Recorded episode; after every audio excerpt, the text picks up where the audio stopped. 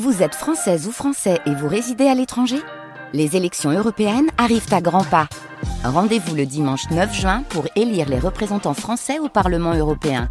Ou le samedi 8 juin si vous résidez sur le continent américain ou dans les Caraïbes. Bon vote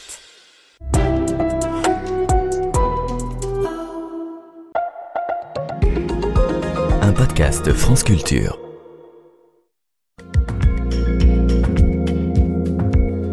Pierre Repère avec Science, bonjour. Bonjour Guillaume. Alors, un chewing-gum préhistorique qui nous apprend plein de choses.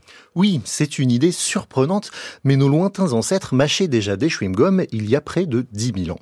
On était encore loin à l'époque du chewing-gum moderne puisqu'il s'agissait de morceaux d'écorce de bouleau. Ces chewing-gums préhistoriques ont été retrouvés au milieu des années 1990 sur un site archéologique en Suède. Les scientifiques découvrent alors 115 petits morceaux de résine, mais ce sont trois d'entre eux qui attirent particulièrement leur attention. Ils portent ce qui semble être des traces de dents.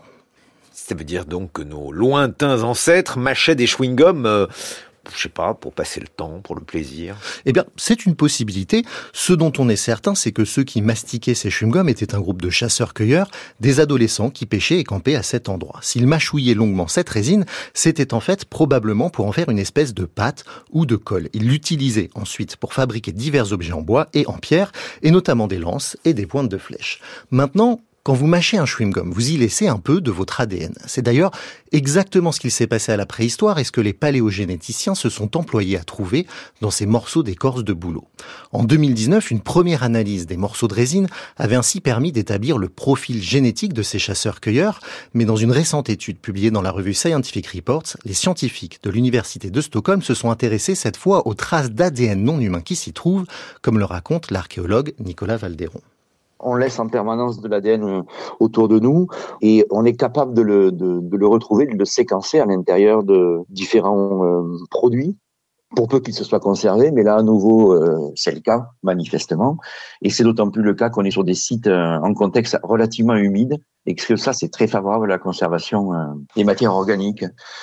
Ils ont retrouvé également de l'ADN de plantes et de l'ADN d'animal à l'intérieur du, du chewing-gum, et ils ont conclu assez logiquement que cet ADN résulte de la consommation de restes d'animaux ou de plantes par la personne qui a mâché le chewing-gum.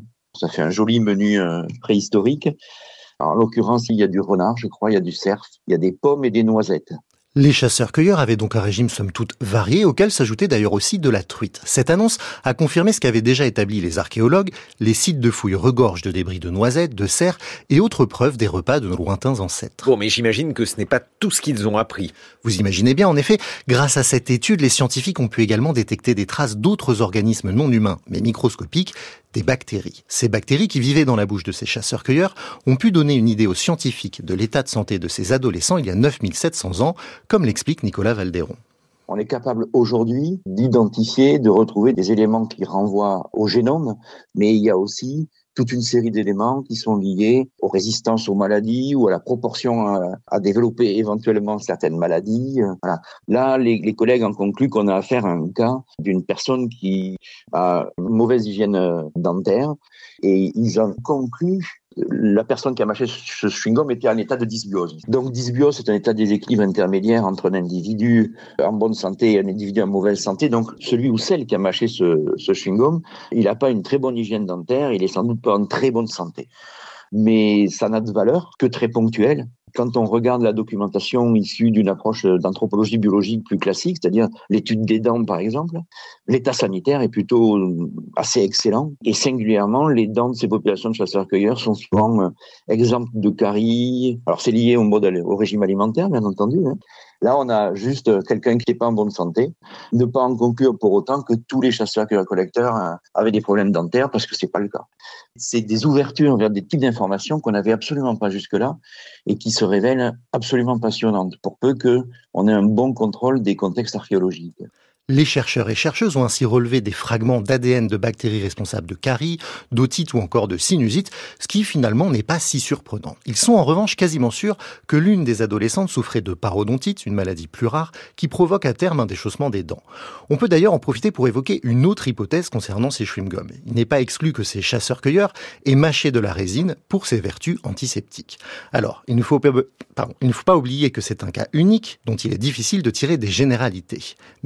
Les formidables progrès apportés par cette archéologie moléculaire et les perspectives qu'elle offre pour, pour explorer les mondes anciens. Merci Pierre Repère, c'était avec science.